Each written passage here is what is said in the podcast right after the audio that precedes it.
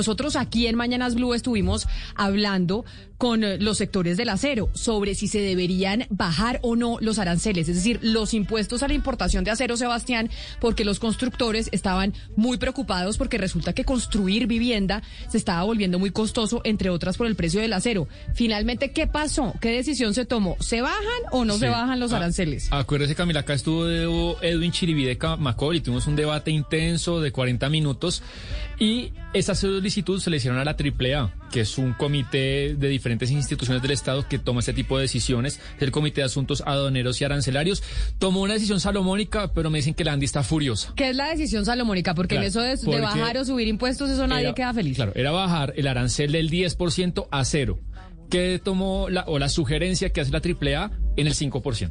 O sea, bajó los aranceles en el 5%. al 5% a la importación de la- a las varillas de acero y sacó comunicado la ANDI, especialmente María Juliana Ospina, que es la directora de la Cámara del Acero, eh, diciendo un poco lo que nos contaban ese día la otra institución, que se pone en riesgo 45 mil empleos, el tema de la inversión extranjera, que hicieron una gran planta en el Atlántico, que cómo le van a hacer eso los inversionistas, Camacol por supuesto más contento, y le voy a leer, Camila, sé que tenemos ya solamente un minuto, un tuit de, de Bruce McMaster. ¿Qué dice Bruce, McMaster es- sobre el es acero un y, de la bajada de los aranceles? Es un tuit de hace cuatro días, pero tiene que ver con las reuniones que están teniendo lugar sobre ese tema. Dice, a veces parece increíble ver la falta de apoyo que tiene la industria nacional de parte de funcionarios que deberían ser justamente sus más convencidos defensores. Es una indirecta que le mete a algunos funcionarios que en el comité de la AAA estaban de acuerdo con bajar los aranceles. Importante noticia, solución salomónica, pero que no dejó tan contento a la Andy y al sector del acero en Colombia.